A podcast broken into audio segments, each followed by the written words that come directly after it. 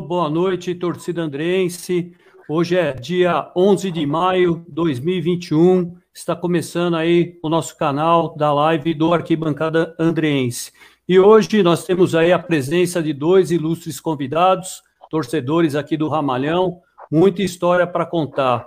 Temos aí Carlos Sérgio, mais conhecido como Carlão, e o nosso Henrique Eck, nosso companheiro aí de bastante jornada aí de arquibancada. A torcida do Santo André está realmente feliz, aliviada, depois de passar um sufoco.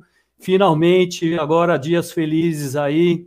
Então, é o que importa, vamos seguir em frente. Então, eu já vou passando a bola aqui para os nossos convidados, vou pedir para eles se apresentarem aqui, conhecer um pouquinho da história deles aqui. Vou começar pelos, pelo mais velho aqui, Carlão.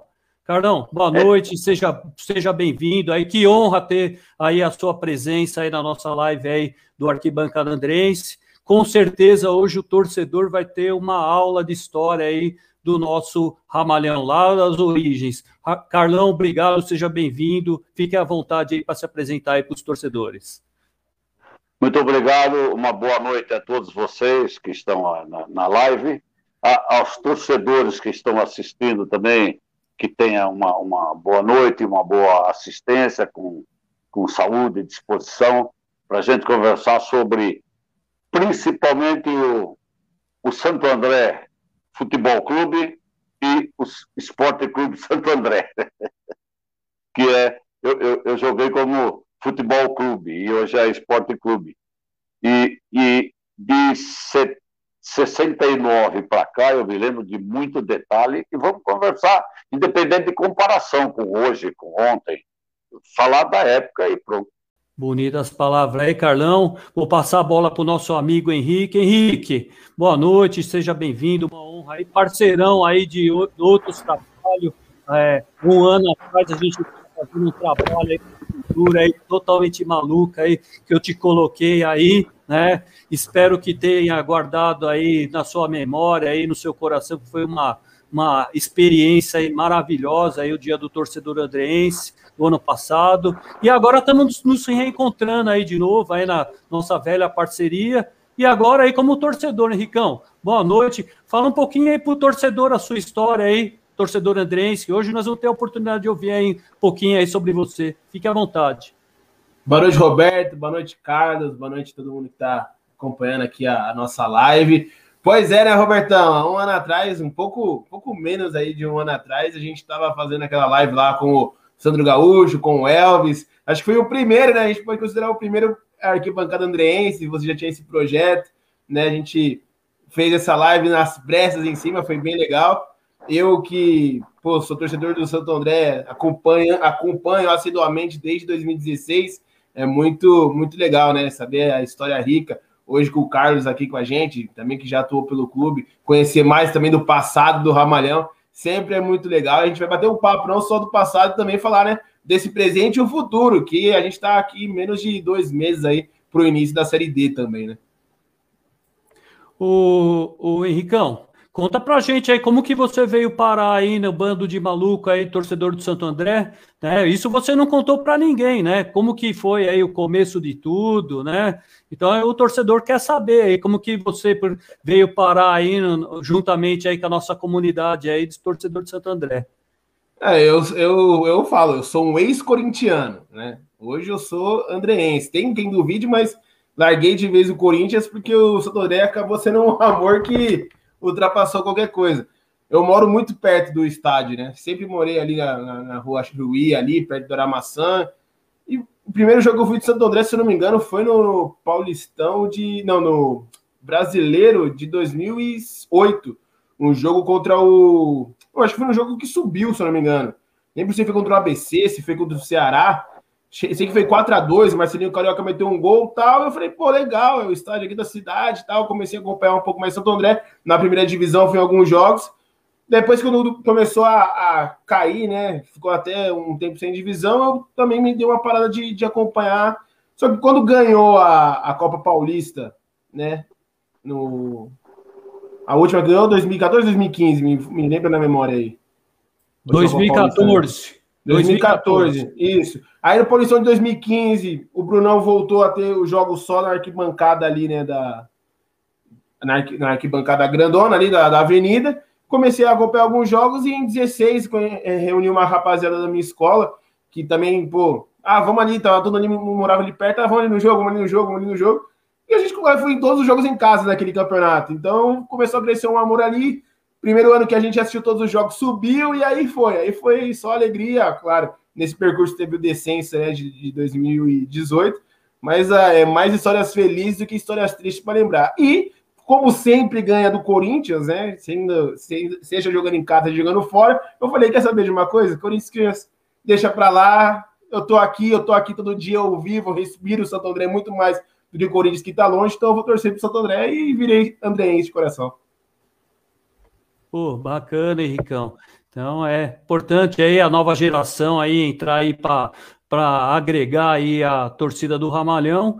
E lógico que você deve ter percebido que torcer para o Ramalhão não é nada fácil, né? É emoção atrás de emoção, né? Então, isso aí já veio lá das origens, né? Então, vamos ver lá com o Carlão Ô, Carlão, conta pra gente aí como que começou a sua história lá no, no, nos primórdios, lá quando você veio pro Ramalhão, que ano que foi, em que condições que você veio aí, vestir a camisa do Ramalhão, como começou a sua história? Eu estava vindo em 1969, no final do ano, eu estava vindo de Marília, onde eu fiquei, eu fiquei um tempo lá sem ver a cor do, do, do salário. O time vinha se arrastando, o São Bento de Marília. Aí o São Bento fechou e virou o MAC. Porque, é, ele, ele fala e o time dá vaga para o outro. Bom, aí eu vim para São Paulo e o Juba, que vocês conhecem, e o Edson Beck Central, me ligaram e falaram, Galão, o que você está fazendo? Eu falei, nada. Ele falou, vem aqui em Santo André treinar, em final de 69.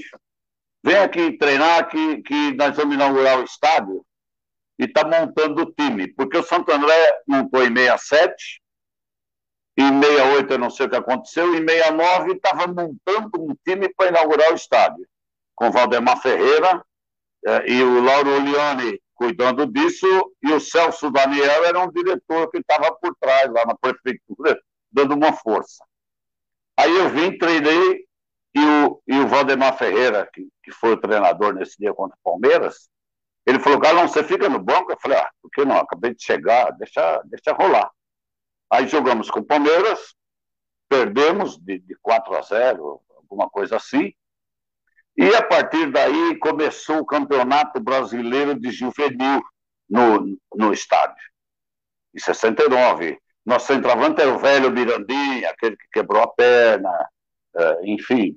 O goleiro era o Colela, filho do Emílio Colela, da, da Gazeta Esportiva. E esse time, aí teve esse torneio. Quando entramos em 70, o Santo André passou, não tinha, não sei porquê, não tinha recurso, passou a vaga na intermediária, que é a, a, a dois hoje, passou a vaga na intermediária para o Corintinha. Aí o, o César Franco de Moraes assumiu como técnico, nos chamou e falou: Olha, eu vou montar um time sem salário. não tem como pagar, o Corinthians não tem dinheiro. Aí eu, eu falei, bom, tudo bem, eu não posso ficar parado e também não quero ir embora para o interior outra vez. Eu, eu, eu, tinha outros negócios que, que me sustentavam. Primeiro que eu era solteiro, morava com meus pais, não tinha muito custo, e eu tinha um, uma representação que eu ganhava um dinheiro. Falei, não, tudo bem. E aí fomos o campeonato com o Corinthians. Eu, o Edson, o Alberto, Robertinho, falecido, o Edson também falecido, e, e mais um ou dois do, do, do, do Santana, não lembro quem. Não sei se o Rony foi também. Bom, apanhamos o ano inteiro. apanhamos o ano inteiro. Tá? Quando chegou no final de 70, é, o Vigan assumiu o Santo André de volta. Eu não sei se tinha eleição, se não tinha, se tinha conselho deliberativo, o Vigão assumiu e nós voltamos para o Santo André. Eu, o Edson, o Alberto, o Eni, o outro, voltamos todos. Em 71. Já o Vigan com o time na mão, um herói, cara. Se tem alguém que, que merece hoje dar uma estapa nesse estádio aí, é, o Vigan. Ele, ele era um administrador do estádio, funcionário da mesa do Santo André, meia dúzia, jeito de falar, com 11 camisas ele montou um time. Aí nós voltamos, ele foi buscar Sebastião Lapola, foi buscar, aparecia, né? Por oportunidade, ele trouxe Sebastião Lapola, o Licinho, lá Ulisses, que é daí, jogou no Barretos, na Ponte Preta, jogou um monte de time.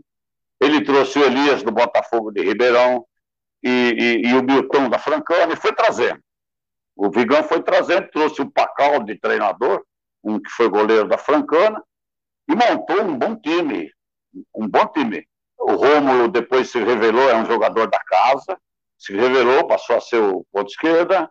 Por direito o Jairzinho, jogou na ponte, no Botafogo. O Vigão montou um bom time. E fizemos uma campanha muito boa. Tinha da casa o Ademir, que era a reserva do Jairzinho, o Colete, que era a reserva da lateral, o João Carlos e o Chicão, os quatro que eu me lembro da casa. O Tulica ainda estava meio que chegando. E fizemos uma campanha boa, mas quando chegou nas finais, era assim. As finais classificaram oito equipes. Dessas oito ia jogar uma contra a outra, um turno só, e quatro iriam para o Parque Antártica disputar, dois iam subir.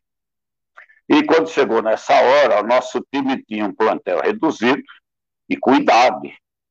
O Darcy Goleiro, que, que jogava mais, mais titular do que eu, já tinha 30 e monte, o Lapola, o Elias, todos os jogadores já veteranos, Jairzinho. E aí o time não, não, conseguiu manter o ritmo e nós não nos classificamos para o Parque Antártica. E subiu, acho que o Marília, não lembro quem subiu.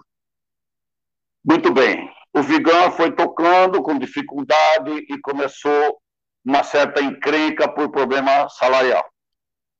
Aí teve algumas rescisões de contrato, com, com trabalhista, causa trabalhista, Capelosa, acho que o Arnaldo, uns quatro ou cinco jogadores entraram com, com processo contra o clube, que continuava sendo um, um time com 11 camisas, não tinha sede. Né? A sede era, era debaixo do, do, estádio onde o Vigão fazia a papelada dele lá. Não, é, não tinha estrutura. Nisso, o Vigão deixou e assumiu doutor Amazonas Cabral, que era o superintendente da COFAP. Trouxe o seu Nestor Pestan, Nestor Pacheco, que era diretor do Santos e diretor da, da, do Banco do Brasil aí de Santo André, da Caixa Econômica, o senhor de, de peso é, é, cultural e no meio esportivo. Trouxe o Lula de treinador, doutor Mário Trigo da Seleção Brasileira como supervisor e e um monte de jogador do Santos. Então chegou Pitico, chegou Múrias, chegou Gaspar, ponta esquerda, chegou Neuci, Djalma Duarte, eles todos com uma perua de manhã com o Lula, a gente treinava no campo do Tonhato, lá em São Bernardo. E eu, e aí o Lula disse o seguinte, eu não quero saber quem brigou, quem não brigou, quem está brigado, volta todo mundo e vamos ver o que o clube tem de disponibilidade. E eu, nesse momento, estava voltando do Vila Nova de Goiás, eu, o Colete e, e quem mais? Acho que o Ademir ou, o João Carlos Senna fomos lá. E, eu, e, o, Vila Nova também estava sem, sem caixa. Aí nós voltamos, o Lula falou, não, volta todo mundo. Aí voltamos, eu sem contrato. É, fomos treinar na, no campo do Tonhato, e treina, treina já com o Lula, nos adaptando e tal. E quando veio a, a estreia contra o, o, Santos, dia 15 de novembro de 71, eu me lembro que eu estava tomando banho lá no campo do Tonhato, e o Jurandir Martins chegou no Lula e falou: professor, o senhor tem o time para amanhã, que era 15 de novembro? Ele falou: tenho sim, pode não anotar aí. Aí o Lula falou: Carlão. Quando ele falou Carlão, fechou o chuveiro. Eu falei: pô, foi jogar contra o Santos sem contrato tudo bem melhor do que jogar contra ninguém. E veio o, o, aquele do dia seguinte, fomos jogar contra o Santos, ganhamos de 2 a 1 um. Esse time que está no quadro aqui, ó. O, o Sebastião, Luizinho, Pereirinha, eu, o Milton e o Múrias. Aí, embaixo, Ademir, que fez um gol, Elias, Ulisses, Maurinho e Gaspar. Depois entrou mais um ou outro, mas esse time era, era, era, era muito bom, tinha, tinha muita história aqui. O Pereirinha foi um dos maiores jogadores da Portuguesa Santista. E, e, e o Elias, do Botafogo, o Lapola, tinha uma história fantástica. E vamos embora. E, e tocamos 71, no fim do ano vem mais um, sai mais um, e em 72, é, eu não sei se foi 72, é, ou 70, em 72 ainda era o doutor Amazonas, Ô, Carlão, só dando 73, uma. É, ô, Carlão, só pegando uma pausa aqui. É. Esse, essa foto aqui, ela foi, ela foi correspondente ao seu primeiro jogo como atleta do Santander Futebol Clube? Não. Em, em janeiro de, de 70, eu não, eu não lembro, não recordo exatamente a data, mas teve um momento que ainda com o Valdemar Ferreira, eu não lembro se foi no final de 70, nós jogamos, ou no começo de 70, antes de entregar para o Corinthians, nós jogamos com o Juventus, jogamos, e foi 0 a 0 jogamos com o, o, o Guarani, a Portuguesa de Esportes foi 0 a 0 com ideias, tudo. Jogamos com o Corinthians, perdemos 2 a 1 foi um dia que eu peguei dois pênaltis do Adinã. E, e o São Paulo. Aí, aí, é que o, aí que o Valdemar entregou o time para o Corinthians, porque não tinha como tocar. A gente até fez um papel bonito nesses jogos aí, porque tinha muita gente, o Emir, o Edson, essa turma de Santo André, se dedicavam muito. Mas ele, na hora de contratar, ele não ia ter caixa para isso. Então, ele entregou para o Corinthians e ficamos fora. É, essa Ô, Carlão, aqui... É, só, só, é. mais uma, só mais uma pergunta. Esse ano de 71, o Santo André jogou só jogos amistosos ou ele chegou a disputar algum campeonato? Não, disputamos. Em 71 foi que veio esse time aqui, mais ou menos, sem a turma do Santos. No começo de 71, o Vigão foi buscar Lapola, foi buscar o Darcy Goleiro, foi buscar o Ulisses, foi buscar Maurinho, e entramos no campeonato da intermediária com um bom time. A primeira partida foi em São José dos Campos, ganhamos lá de 1 a 0, gol do Jairzinho. Então fizemos uma campanha muito boa, tinha o Saad, tinha a Esportiva de Guaratinguetá, Barbarense, São José, era uma chave difícil. Em 71, fizemos essa campanha boa, na primeira fase final, que a gente chamava de segunda fase, dos oito times, é que nós vazamos um pouco de água e não nos classificamos entre os quatro que foram para o Parque Antártico. E, então, em 71, era esse time aqui sem, sem a turma do Santos, o Múrias, o Pereirinha, o Gaspar. O resto estava com a gente e não está o Jairzinho aqui, que ele tinha se machucado, mas ele era ponta direita.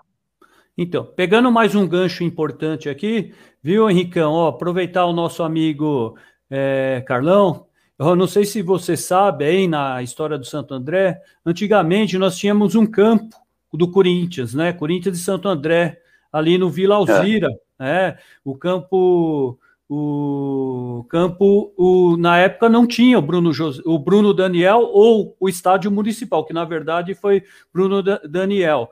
Você lembra dessa história? Você já ouviu falar alguma vez que existia um campo lá no Corintinha, um campo assim famoso que um, um certo cidadão aí há um tempo atrás pisou lá e marcou o seu primeiro gol na história? Você já ouviu alguma vez dizer alguma história nesse sentido? Não, já ouvi, já ouvi, com certeza, Roberto. É... Mas uma, uma dúvida que eu sempre tive na cabeça era se o campo ficava onde hoje é a sede do clube. Era no mesmo lugar? Então, ô, ô Carlão, vou, você lembra, é, em primeiro lugar, né, vamos colocar o nome desse estádio, né? Américo Guazelli, esse é o é, nome do é. estádio, é, né? Então, é, é. para nós aí, é, é, uma verdadeira pena, né? Porque esse, esse estádio era para ser tombado, por, por ele ser o, a tamanha importância. Então, eu, eu, pelo menos, quando vejo essa foto, Carlão, aí, Henrique, olha, eu vou falar uma coisa para você, me passa um filme na minha cabeça, porque só de pensar que o Pelé pisou nesse campo e um dia vinha fazer o seu primeiro gol na sua história aí, na sua é, é, brilhante trajetória de mais de mil gols. Aí você vê ah, praticamente o início da história do nosso clube aí que a gente tanto ama.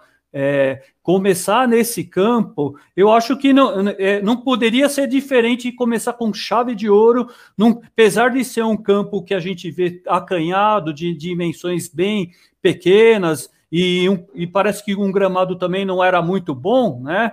Aí eu até queria que o Carlão falasse um pouquinho, né? Porque eu, por exemplo, quando o Santo André jogou nesse campo, eu tinha um ano de idade, eu nem sei exatamente, não me passa nem na minha cabeça o que seria esse campo.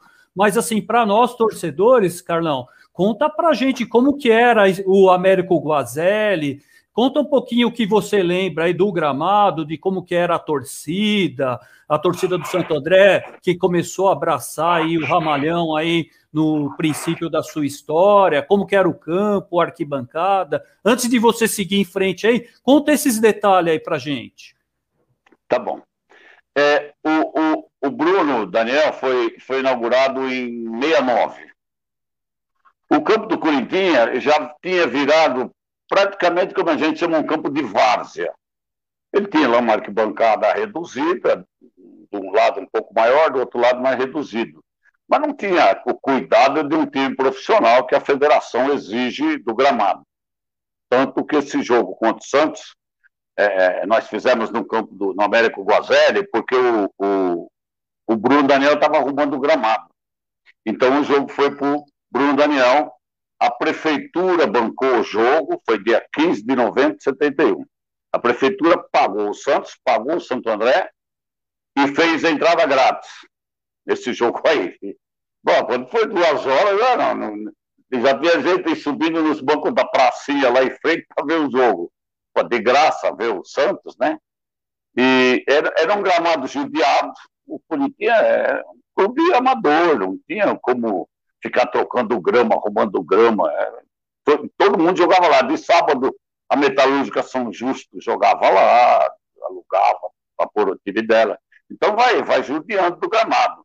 E o Bruno Daniel tinha um problema muito sério na época, quando ele foi feito, entre uh, a drenagem e a grama, a quantidade de terra era, era pequena. Então, o que acontecia? Quando chegava essa época agora, que nós estamos de seca, a grama praticamente sumia e a terra chegava a rachar. Rachava a terra embaixo da grama, de tão seca que ficava. Porque a drenagem, entre a drenagem e a grama, a quantidade de terra era muito reduzida. Aí mexe daqui, mexe de lá. Hoje ainda ele não é muito macio, não, porque é, é, é complicado esse negócio de terra, de, de, de campo aí. E, e, assim a gente ia tocando, mas o, o, eu, eu, me lembro que um, um, dia o Turica caiu na minha área lá, ele levantou todo esfolado, aí ele saiu xingando. E, então era um campo ainda, o, o, o Bruno Anel ainda tinha deficiência lá em cima, na arquibancada, que não tinha essa grandona que tem hoje. Era só um lado. Só o lado lá do portão principal, com uma cobertura muito mal feita, para ser sincero, eu não sou engenheiro, mas você em pé Lá em cima, você não assistiu o jogo, porque a, a rampa deitava-se. Então, era meio, meio esquisito aquilo lá. É, eu não sei em que época derrubaram aquilo tudo, fizeram coisa nova e construíram do outro lado. Acho que o Santo André poder disputar a, a principal. Mas o Bruno Daniel está numa boa localização, tem lugar para estacionar, tem, tem, um, tem uma história boa ali. O que falta é 710 mil andreenses, 200 mil comprar um pouquinho o Santo André. O Santo André, uma cidade do tamanho que ela é, maior que Ribeirão, que tem dois clubes, e maior que Campinas, ou igual, que tem dois clubes, o Santo André com uma, uma renda, uma renda não, uma torcida de 1.500 a 2.000 torcedores, como ano passado, jogos importantes, time bem. A gente só enchia um lado. Eu estava assistindo todos. A gente enchia aquele lado novo, hoje o lado grandão lá não ia ninguém. O Santo André não consegue absorver o povo de Santo André. Um pouco mais. Vou falar 700 mil. Mas o Santander não consegue, num jogo bom contra a Ferroviária, que nós tivemos ano passado, e outros jogos, lotar as duas, as duas arquibancadas.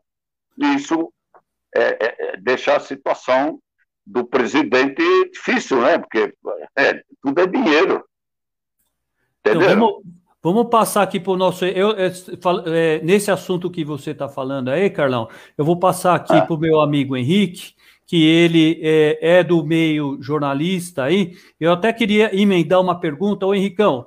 Você que está aí no meio jornalístico e acompanha bem as mídias, e a gente sabe que aqui é, nós temos esse problema de estar tá muito próximo da capital e praticamente o noticiário tudo vinculado em cima dos times grandes da capital. E isso dificulta bastante a informação, divulgação do time, etc. e tal. Aí eu queria saber, meu amigo, você que já está aí uma certa experiência, o que, que você acredita que deve ser feito para ter uma mídia mais atuante, para divulgar melhor aí é, informações diárias do Ramalhão, o que, que precisa ser feito, porque esse trabalho é importante, a gente não tem, e, é, e nós somos carentes há anos, como o Carlão já está falando, acho que desde a época dele, muito próximo, que na sua cabeça, que trabalho nós devemos fazer para conseguir é, ter um, uma divulgação maior do time, uma força maior da imprensa, com o noticiário diário do, do, do, futebol aqui da nossa cidade. Que, na sua opinião, qual, qual seria a fórmula para poder divulgar melhor esse trabalho?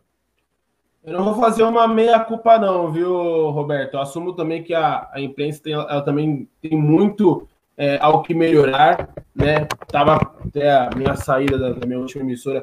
Tinha nosso projeto Central Esportes, pandemia acabou dando uma podada em grandes coisas que a gente poderia fazer, né? A EPTV é a única emissora que só cobre né, as sete cidades da região do ABC, então ia focar muito mais no Santo André, porque estava vivendo um momento espetacular no ano passado. Né? A gente tenta ainda trazer jogador né, para conversar, algum dia ou outro ir lá na sede do clube, fazer uma, uma divulgação, mas também é muito pouco, porque uma Globo não vai vir para Santo André, uma Record não vai vir para Santo André, uma SBT, né, que agora está indo, tá vindo bem com esportes, também não vai vir para Santo André, por quê? Porque também está muito perto da capital. O ABC em si ele não é tão vantajoso para nenhuma emissora vir, porque a mesma notícia que está aqui vai passar lá. A gente vê aí o SPTV tudo que é referente à vacinação hoje aí do Covid, que é no ABC, passa lá. Então, porque é essa proximidade. Agora, o que a torcida, né? Vou, colocar a torcida por último, o que os clubes, né? vou colocar aqui o São André, porque é o time que a gente está falando e a gente, o time que a gente torce, deve fazer é melhorar hoje a sua estrutura de, de marketing, né? É, divulgar vídeos. Hoje a gente tem essa, essa plataforma aqui, o Facebook, o Instagram, e o Santo André, dos times da elite do, do futebol paulista, ele é o time que tem menos seguidores. A gente pega é, um time da, da Série A2 como o Atibaia. O Atibaia tem 20 mil é, pessoas que seguem, que curtem ele nas redes sociais. E é um time novo, é um time montado em 2005, né? E você já tem 20 mil seguidores e outra, o time nem joga em Atibaia, o time joga em Americana, o que é mais que não dá para entender ainda. O Santo André tem história, é campeão nacional e, e hoje na matéria de mídias sociais, né? Porque hoje está tudo centralizado isso aqui, é muito pouco, é quase nada. E o time precisa melhorar isso. Começou agora esse Campeonato Paulista, tá fazendo os vídeos legais, tá fazendo vídeos bons, mas precisa impulsionar, precisa crescer, porque aí esse dinheiro vai direto para o clube. Se o time começa a fazer muita divulgação nas suas redes sociais, ele consegue patrocinador não só para camisa, ele consegue patrocinador apenas para esse núcleo, e é um dinheiro que vai entrar no clube. Entendeu? Acho que falta também um pouco isso para a diretoria do Santo André, né? Para a gente crescer novamente. E, e esse papel que a gente está fazendo aqui, de torcedor, ele é fundamental também. Essa ideia do arquibancada andriense é fundamental também, porque aqui a gente está mostrando três gerações, vamos colocar assim, né? E para relembrar a história do clube, e com certeza, hoje, o moleque de 15, 14 anos vai pegar e vai abrir o celular, vai ver essa live, falar: oh, caramba, tem um time aqui na cidade. Tem gente que nem conhece. Pô, tem um time na cidade aí. Ah, o São André Vitor pela Copa do Brasil. Não, tem coisa muito antes atrás disso, muito antes disso. entendeu? Então, acho que esse ponto ele é fundamental. E a imprensa local aqui, aí eu vou colocar meus parceiros também, do, do Esportiva, né, do Diário é, do Grande ABC, todos esses, também é noticiar, é o que é esse trabalho que a gente vem fazendo. Eu não vou fazer minha culpa novamente. A pandemia atrapalhou demais, demais, demais, porque a Eco estava numa, numa crescente bem legal. A gente estava cobrindo o Santo André quase que todo dia, era só assunto do Santo André. Tava né, com o Ronaldo, com o Branquinho, com o Baggio voando lá no passado. Até a gente até brincava, quem ia no Central Esportes fazia gol, né? Pô, imagina se fosse campeão e a gente já ia embalar legal. Então a gente espera, né, que assim que essas coisas voltarem, o Santo volte novamente a montar um time forte, fazer uma série D boa, né, com os meninos da base. E aí sim, quando o time está na crescente e eu tenho uma imprensa forte, aí a tendência é crescer, porque vai atrair não os olhares da imprensa só daqui, os olhares das imprensas grandes também. E só pegando um gancho antes de passar a bola para o Carlão, você vê que o Carlão citou aí agora há pouco que o, o antigo estádio municipal, que depois foi chamar Bruno José Daniel, sempre passa por reforma. Então você vê, o pessoal é, hoje é assunto de todo bate-papo, a gente sabe o quanto faz falta jogar em casa, né? que o estádio municipal sempre foi a casa do Santo André, e, e infelizmente, não só nesse campeonato, como outros aí que o Santo André acabou se prejudicando bastante, inclusive foi um, a falta do estádio foi um dos grandes responsáveis pelo declínio do Santo André, não sei aí na sua opinião, mas você vê o quanto a, o estádio, né, toda hora está em obras, toda hora, então parece que é um, uma paixão dos políticos da cidade, tá reformando sempre esse estádio, porque não é num estádio nenhum de, de São Paulo ou do Brasil se faz tanta reforma todo ano como o Bruno José Daniel. Você que já acompanhou lá o dia a dia do Santander, você sabe por que, que tanta reforma é feita aí no, no nosso estádio, Henricão? Olha, Roberto, eu não quero entrar muito no ramo da política, não, mas é o que você disse, é, é politicagem completa. Para conseguir mais votos, para conseguir a reeleição, prometeu aí a reforma do estádio. Até agora, prometeu e não, foi, não, não cumpriu, não cumpriu, né? Então, é, é completamente uma questão política. Eu acredito que essa reforma que estamos fazendo agora no Brunão vai deixar aí uns cinco, uns 10 anos aí no máximo, sem mexer no campo. Eu acho que a parte de estrutura da arquibancada precisa de uma melhora, né? O que era a nossa arquibancada, a nossa marquise anos atrás não é nem de perto o que a gente, o que a gente tem hoje, né? Esse puxadinho que a gente tem hoje, mas para a matéria de campo, essa reforma seria a última. O problema é que atrasou e atrasou, né? Justamente por essa questão política em si, né? Agora nós vamos voltar com o Carlão. Ô Carlão, queria saber de você, já que o assunto é imprensa, como que era a relação no início lá do, do, do Santo André com a imprensa? Tinha alguma divulgação? A, tinha jornais, acompanhava a imprensa é, de, de rádio? Os, era, era narrado os jogos do Santo André? Conta pra gente como que era essa relação quando você chegou lá com o Ramalhão. É, deixa eu só co colocar uma coisa que ele, ele falou agora do estádio. Quando ele foi inaugurado, aqui onde é essa arquibancada grandona agora, mais, mais nova, ali era uma passagem da turma da faculdade, vinha, era uma valeta, esse canal não era um canal, era uma valeta com uma pinguela. E a turma da Fefisa fazia aulas práticas no Bruno Daniel, na pista, essas coisas de, de prática. Eu era aluno também da Fefisa e, e fazia isso aí. O, o estádio, ele, ele, quando foi elaborado, você, você desce uma escadaria, vocês conhecem lá quanto, quanto eu. Você desce uma escadaria e todos os vestiários estão embaixo da pista do estádio. Aquilo ali, a cada chuva forte, sumia, sumia quase até o teto, subia a água lá dentro. Por quê? Porque aquele canal que tinha ali, depois fizeram o que tem hoje, e eu acho que se livrou, porque o, o Guarani foi jogar com a gente lá, eles chegaram e ninguém entrava nos vestiários, era água para todo lado, porque era rebaixado em relação a um, a um regato que tinha do lado ali. Quanto à imprensa, eu me lembro que, que tinha um, um rapaz da, do Diário Grande ABC, eu não estou conseguindo, Ramon, alguma coisa assim, é, que era acompanhava o, o, Santo André, depois passou a acompanhar o Corintinha. Quando voltou o Santo André, ele parece que sofreu um acidente e veio a falecer. Ramon, sei. Aí o Jurandir Martins começou a acompanhar o dia a dia do Santo André pela, pelo diário. E no domingo, o Diário do Grande ABC transmitia o jogo com o Rolando Marques, acho que era Rolando Marques, o Jurandir entrevistando de, de, campo, e tinha uma outra rádio ABC, alguma coisa assim, eu não me lembro, que também transmitia, e não tinha fofoca, não tinha nada, era um trabalho de mostrar o que estava acontecendo, sem essas guerras que, que, que a imprensa faz aí para derrubar um ou outro, não tinha isso aí. Era, era numa boa. O Jurandir sempre foi muito, muito cordial com todos, e, e mesmo o outro rapaz da outra e saía foto nossa no jornal, no Diário do ABC, eu até passei um monte de coisa para vocês aí, acompanhava os jogos. Era uma imprensa presente, bem presente. Não, não, não temos nada a reclamar da, da imprensa da época, não. Nós temos até aqui ao lado aqui, né, uma foto que você nos encaminhou, né, na é. época do Santo André. Tá aqui ó, o Santo André com a sua gloriosa camisa amarela, né? E o Carlão dando é. entrevista aqui para o nosso pro jornalista, né? E é. da época, o Jurandir Martins, né? Isso. E tá aqui como que era a relação com a imprensa, né, Carlão? Os é. primeiros jogos aí de cobertura, né?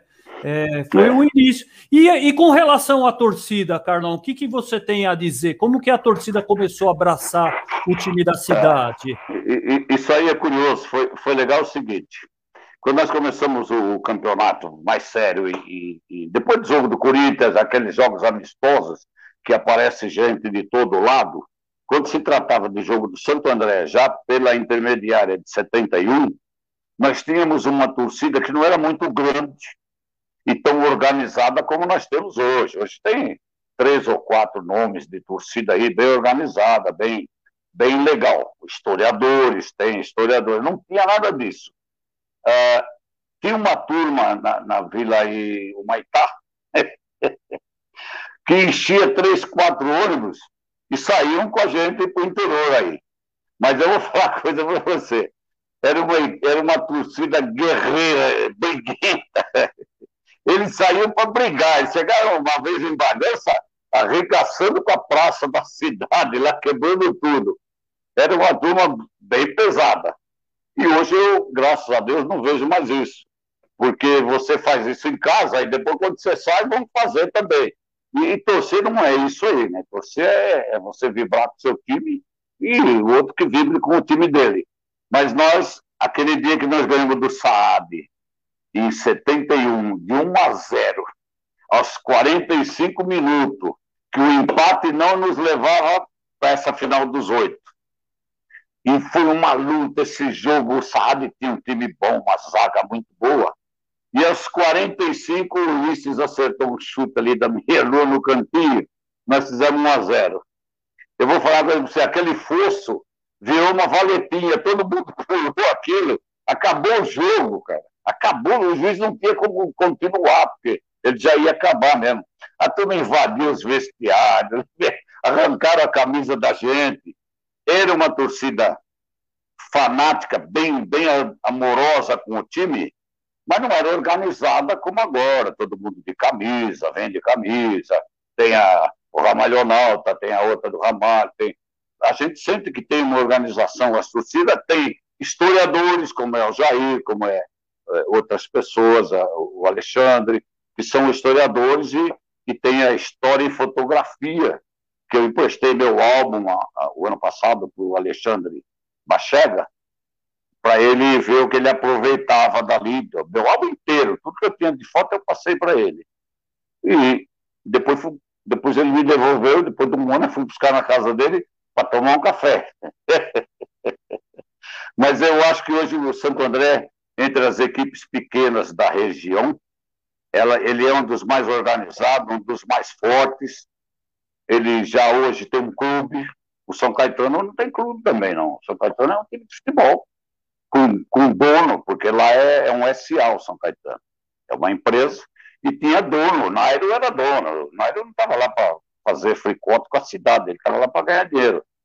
E hoje o São Caetano está numa situação um pouco difícil lá, porque não tem nem clube, entendeu? O clube associativo do São Caetano. Então, esses dias tem um rapaz aí da, da torcida andrense reclamando é, o presidente parar um pouco de, de cuidar da, do Jaçatuba e pensar mais no futebol. Não é assim, a Jaçatuba tem o clube, foi doado pela prefeitura, tem que cuidar, tem que ter os associados, tem que cuidar dos dois lados. O Juventus sofre isso também. Só que o Juventus vive a Javari do patrocínio. O clube não pode pôr um tostão lá porque não tem. O clube está numa situação, depois dessa parada da Covid aí, o Toninho recebia todo mês de, dos bares, do restaurante, de, dos aluguéis da academia que ele tinha lá e mais os associados, ele recebia 1 milhão e 800. De repente, para tudo, fecha tudo, a turma falou, como é que vou te pagar o dono do restaurante? Então ele teve que fazer alguns acordos, e hoje, e há pouco tempo atrás, ele estava recebendo 400 mil por mês, quando, com um custo de um milhão e pouco. Ele botou, eu, eu vou confessar para vocês que eu vi, ele botou um milhão e duzentos do bolso dele para poder respirar e tocar o clube para frente. Hoje ele, ele é bem claro, ah, o patrocínio tem que segurar a Javari. Nós não podemos pôr um custão lá, porque o clube também está sofrendo. O que acontece? Não pode ir no clube. Ah, o vírus não deixa ninguém. Aí ninguém paga. Não é? Se você não pode tomar cerveja, você não paga cerveja. E está assim, está todo time pequeno, tá, o campo do comercial de Ribeirão está indo para leilão. O que fazer? É, aproveitando um gancho aí, Carlão, vamos passar aqui para o nosso amigo Henricão, tá? Sobre o assunto clube. É, outro dia eu vi no, no alguns grupos o pessoal comentando. Vamos ver a sua opinião que, aqui do Henrique é, sobre é, clube. É, parece que nos modelos atual, hoje, o próprio clube já não é mais autossuficiente, né, Henrique? Você vê o caso aí do Juventus, que era um dos maiores clubes aí do estado de São Paulo, o, o Esporte Clube Santo André também. O que a gente percebe aí no, nos dias de hoje, que está tendo, o pessoal está cada vez mais não frequentando essas praças esportivas e assim é, é, isso impactando principalmente na receita dos clubes, né? E eu queria saber da sua opinião. Você acha que esse molde clube ainda é suficiente para você gerir o futebol ou você acha que o clube tem que pensar uma outra maneira mais moderna aí para poder, inclusive, ajudar no futebol? Eu concordo também um, um pouco da, da fala do Carlos em questão que o clube, a sede social, ela tem que se autossustentar. Na minha opinião, o que é do da sede clube, Esporte Clube Santo André, tem que sustentar o clube. O futebol, ela pode sim, a sede pode sim ajudar no futebol, algumas questões ali. Mas o futebol também, ele tem que ser autossustentável. Ele tem que ele tem a camisa, volto a repetir mais uma vez, tem a venda aí com os patrocínios que podem vir pelas redes sociais. Ele tem a renda do futebol, a, a renda, o dinheiro que a federação dá para o Esporte Clube Santo André, Federação Paulista, esse dinheiro tem que ir pro futebol, não para a sede social. A sede social tem que ser, na minha opinião, né?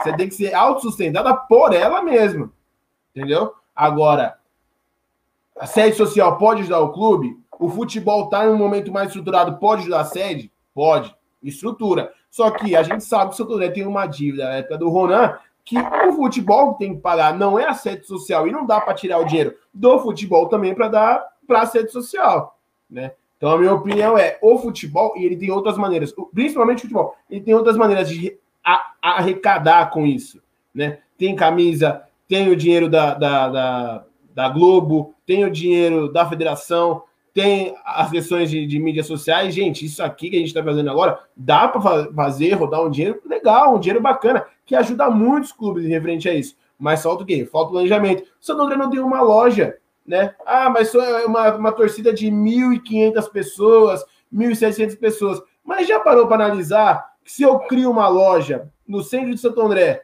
mesmo que eu não sou andreense, mas eu moro na cidade agora e falo: caramba, o Santo André tá com uma lojinha aqui, deixa eu ver o que tem lá. Vende uma caneca, 10 reais. Vende uma camisa, ah, não, a camisa de jogo tá 150, que é o preço que a Ícone coloca.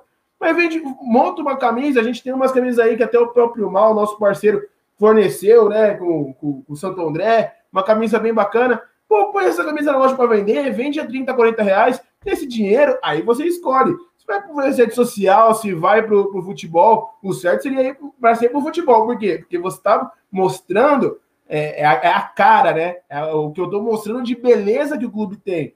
Mas é uma outra forma de fazer dinheiro. Falta também um pouco, na minha visão, essa vontade. E o dinheiro ser aplicado para o lugar correto. Continuando aqui, eu, é, é, a gente que veio, que tem ido principalmente na Rua Javari, que é, tem um campo, tem uma lojinha lá, né? Acho que você já foi na Copa Paulista, né?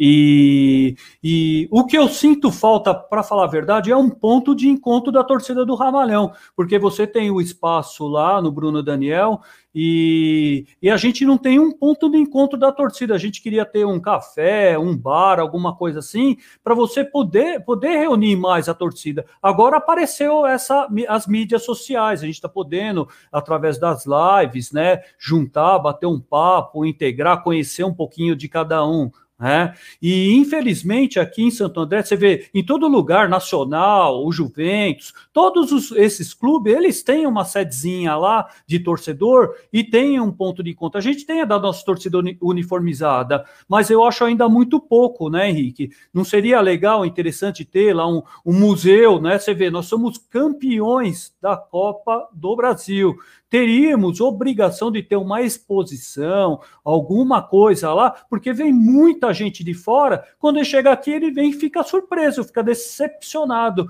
Porque a gente é campeão da Copa do Brasil e não tem nenhuma vitrine, nenhum ponto de encontro, nenhuma lembrancinha que uma pessoa de fora pode trazer, né, Henrique? Então, acho que é isso que, o, que você está falando, que o torcedor tá, até cobra um pouco da parte da, da, da, da, da do próprio clube para tentar tentar alguma coisa assim, é, inovando, inovação aí no marketing, não é isso? Ó, vou contar uma história rapidinha. Quando a gente foi campeão da, da 2 em 2019, né, o jogo foi até que fez dois anos agora no dia primeiro. O meu primo veio de Curitiba, veio passar uns dias aqui, né? E a gente foi ali no shopping e tava tendo a exposição da taça, né? Com as fotos também, né? Que o próprio Mafra tirou, outra rapaziada aí também tirou as fotos, tava exposto lá e tava a taça também, lá no, primeiro dia da exposição tava a taça ali também. Cara, meu, tipo, meu primo ficou, caramba, mano, que da hora, pô, Super campeão, vocês fazem um negócio desse. Eu falei, meu, é surpresa pra gente saber que está tendo uma, uma exposição dessa maneira. Imagina se nessa exposição você tivesse vendendo uma faixa de campeão, né? Estivesse vendendo um, um, uma caneca é, estilizada de campeão, para simbólico, 10, 20 reais. Pô, olha, olha a oportunidade também que foi perdida, que, que foi criada e, não, e, e não, não, não, não souberam agir de uma maneira bacana assim para a gente se pensar né? Tem, tem. E o time, o Santo André é impressionante, mesmo com tantos problemas, com todas as dificuldades. É um time que chega. Igual a gente tava suando para não cair, classificou, e eu já estou muito confiante para ser campeão da, da taça do interior. A gente sabe como a camisa do Santo André pesa. E pesa demais. Se for campeão da taça do interior, a gente vai comemorar. Claro, nesse momento é mais complicado, porque tá com a, a Covid ainda tá aí, também isolamento. Mas, pô, vamos fazer um outro negocinho, né? Para mostrar ali, vai fazer um outro negócio no shopping? Coloca. Meu, os torcedores de São André vai pagar com gostos 10, 20, 50 reais, se for, para uma lembrança daquele campeonato. E é uma maneira do clube arrecadar dinheiro. Eu vou, vou passar aqui a bola aqui para o Carlão, né? Que é, vamos dar sequência aí, porque o tempo passa rápido, viu? A gente começa a conversar o assunto, mas você vê que não consegue desenvolver. A gente já daqui a pouco estamos em uma hora aí de bate-papo e eu ainda nem cheguei no ponto que eu queria. Mas vamos seguir aqui. Carlão, Eu já conversei várias vezes com você aí em off aí, porque você sabe que eu sou um cara aí que nas redes sociais tá sempre aí perguntando e querendo saber a história aí é, que você viveu aí no, na, na, no seu na sua carreira como jogador de futebol. O Carlão, conta pra gente como que era lá o, os, os jogos, como que era, é, por exemplo, você ia jogar fora no interior, como que era a reação da torcida, era, a torcida ficava em cima, xingava, os fardamento, os fardamento era, fardamento esportivo era quente, era desagradável, luva, como que eram os campos, como que era, é, porque se hoje você vê, todo mundo joga num tapete, né? Hoje jogador de futebol é campo sintético, mas conta pra gente aí qual que era a realidade aí do futebol da época, como que foi a sua vivência aí, material esportivo, os jogos aí fora, como que era aí a sua, como que foi aí a sua trajetória aí como jogador? Tá. Em 64, eu, eu era peneira lá do Corinthians e fui bem na peneira. O Rato me arrumou um emprego dentro do Parque São Jorge e eu fiquei lá em 64 jogando infantil e juvenil. Tinha o Cosileco, o Mendes, uma turma conhecida que depois subiu para o time principal. E veio um time chamado Associação Atlética Orlândia, lá do pé de Ribeirão Preto, que era da segundona. Essa foto aqui é do Corinthians. E, e o Orlando me, me, ofereceu um dinheiro e lá fui eu disputar a segundona com 18 anos, né? disputar a segundona, que pô, era uma guerra. Então o que acontecia? Só valia dois pontos os jogos. Você só tinha um reserva, que era o goleiro. Então viajava 13, 14 jogadores, porque alguém podia sentir uma indisposição. Mas entrava 11 e o goleiro ficava no banco. Só valia dois pontos. É, é aquele tempo que o goleiro ficava trocando bola com o zagueiro, um dando para o outro, para fazer cera. É, isso, isso em 65, faz, faz muito tempo já. É, o, o que ocorreu? O juiz, fora de casa, ele dava pênalti para o time da casa e fazia sinal de positivo para a torcida. Quando você ganhava quatro pontos fora de casa, você estava líder. Porque ninguém ganhava fora dos dos grandes, que tinha oito, dez, doze times na chave, tinha dois, três que, que não fazia nada. Mas entre os grandes, Orlando, entre o Veravense, Batatais, Fulano, Beltrano, a guerra era em casa não podendo perder. E aí, e aí o juiz ou levava tapa ou levava dinheiro, porque era assim. Ele, juro por Deus, o João Edson já dava súmula para ele, o Mendonça Falcão era o presidente da federação. O João Edson dava súmula para ele com um X em quem tinha que ganhar o jogo. Porque o Mendonça Falcão tinha voto na cidade.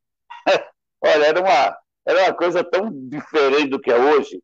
E tanto que o Orlando subiu em, em meia, meia para meia sete, subiram quatro, era para subir só um. Subiu o Orlando, São Carlos, eu não lembro os times porque o Mendonça Falcão foi lá e, e, e, pediu os votos da cidade. Então, o deputado local retirou a candidatura dele para turma dar o voto para o Mendonça Falcão. Olha como é que a coisa andava. Era assim mesmo. O Lula dos Santos, vou falar um negócio aqui pesado.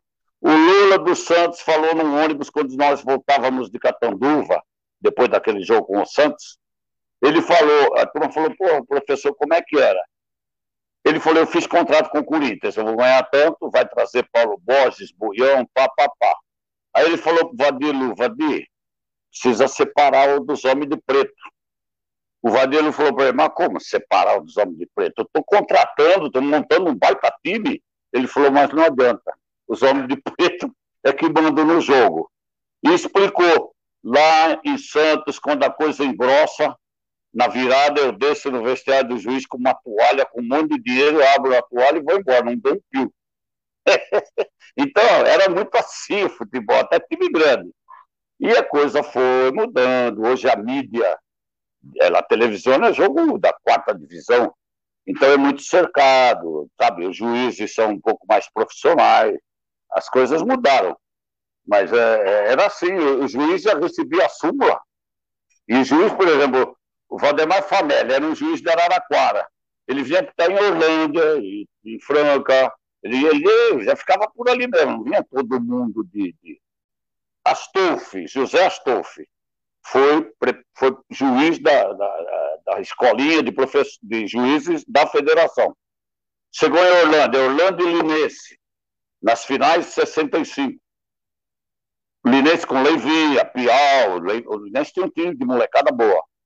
Quando o, o representante chegou, o representante chegou, o, o Astolfi chamou os dois presidentes e falou, na frente do representante, vocês dois presidentes vão ficar na mesa, porque este senhor vai virar as costas e vai embora de volta para São Paulo, porque ele me rouba. Aí, pô, ficou aquele clima. Ele me rouba, ele me vende sem eu saber. Aquele negócio, ó, me arruma cinco pau que eu dou para o juiz. Aí você põe os cinco pau no bolso. Se der sorte e o juiz errar a seu favor, você põe os cinco no bolso. Se der azar, você devolve e fala que ele não quis. Assim que ele explicou. Que ele era vendido pelo representante. E não deixou o cara ficar, mandou o cara de volta. Aí depois eu fui dançar no Bambu, aqui na 23 de maio, eu encontrei ele lá. E ele sabia, ele sabia o nome dos dois presidentes, ele se envaidecia disso aí que ele, que ele fez. O futebol era muito assim, pancada, é, doping era, nossa senhora, no interior era um doping desgraçado, mas não era esse doping de agora, com cocaína, essas coisas, era bolinha, chamava de bolinha, é, eu não, não sei os nomes, mas o cara tomava três, quatro bolinhas para jogar. Então você pulava no pé dele, ele te chutava a cara, chutava tudo. Hoje mudou, evoluímos muito, graças a Deus. Tomei muito pé na cara de cara dopado. Você vai no pé dele, ele quer saber, ele quer fazer o gol. Tá, ele quer tá elétrico. então o futebol evoluiu nesse aspecto aí. Tecnicamente, caiu muito o futebol brasileiro. Não tem mais, não, não tem mais um meia bom, um ponta de lança bom, aquilo que fazia o Leivinha, que fazia o Renato, o pé murcho, o fulano. Né? Você não tem mais isso. É, fica, toca para lá, toca para cá. E temos que, que nos, nos, conformar, né? Estou falando da história lá de trás, não adianta comparar. Isso é, é para contar história, eu estou contando. Ô Carlão, só uma pergunta. É, em uma sequência de anos não houve acesso é, inclusive até em 1975 é. o Santo André foi campeão é, da e Série A2 é. e não subiu. Isso tem alguma é. coisa a ver com a velha política da época? Era assim mesmo? Com certeza, eles queriam reduzir, porque naquele tempo o interior todo, hoje eu, eu, eu demoro aqui uma noite, eu te faço uma relação, por exemplo, José Emílio de Moraes foi presidente da CBD que é da, da família do do do, do, do, do, do, do é família rica lá, que tem as, as empresas todas. Todas as empresas deles tinham time de futebol. Nitroquímica em, em, em São Miguel, Alumínio tinha um time, Porto Feliz tinha um time, é, é, Itaú, o cimento lá dele, é, é, Votorão, o Cimento Votorão tinha um time, o, o, José Emílio, em toda cidade que ele tinha um, um, uma fábrica da, do grupo Votorantim, ele tinha um time de futebol. Com o falecimento dele, o Antônio, o irmão, assumiu e o Antônio não era muito chegado em futebol. Ele começou a acabar com isso tudo e investir em teatro, investir em patrocinar outras coisas. Mas o interior tinha tinha mais de 300 times nas divisões todas. A chave, a chave lá da Alta Paulista, lá em Dracena, lá Prudente, e o Epitaciano, não sei o que. Era muito time. Então, e o campeonato só de domingo, todo mundo sobrevivia. Aí começou a jogar toda hora, o, o, os candidatos a político pararam de, de, de, de apoiar para poder se eleger. Eu sei de um presidente da Francana que assumiu a Francana para ser prefeito. E na hora H perdeu para o doutor Lancha, que é o que tem o estádio, o nome dele hoje, por, por questões políticas. Então tinha muita, muito disso. Hoje, É, é, aliás, que o Santo André mesmo, a gente ia em Bragança. Chegando em Bragança, perto do estádio, você viu uma romaria de torcedor do Bragantino indo para o campo. Aquele monte de gente aí, queriam, batiam no nosso ônibus, batia a mão, essas coisas todas. Hoje você está chegando no estádio, você não vê isso aí. É um povinho indo, um povo meio desanimado. Por quê? Tudo ficou muito caro. A turma não deixou de ir ao clube Juventus ou ao São Paulo por, porque o prédio tem, tem, tem piscina, não é isso? O, o que você fazia antigamente com proporcional, proporcional a 5 mil reais há 30 anos atrás, você não faz hoje com os mesmos 5 mil reais. Tudo ficou muito caro com a URV, que naquela época da, da, da, da virada lá da URV, a URV era 2 dólares, 1 um dólar, e tudo subiu naquela época. E hoje o povo que ganha, você imagina, um, um sócio do Juventus ou do Santo André, que ganha 4 mil reais por mês, é casado, paga aluguel, é, pega ônibus, ele não tem como frequentar o clube e pagar mensalidade. Cores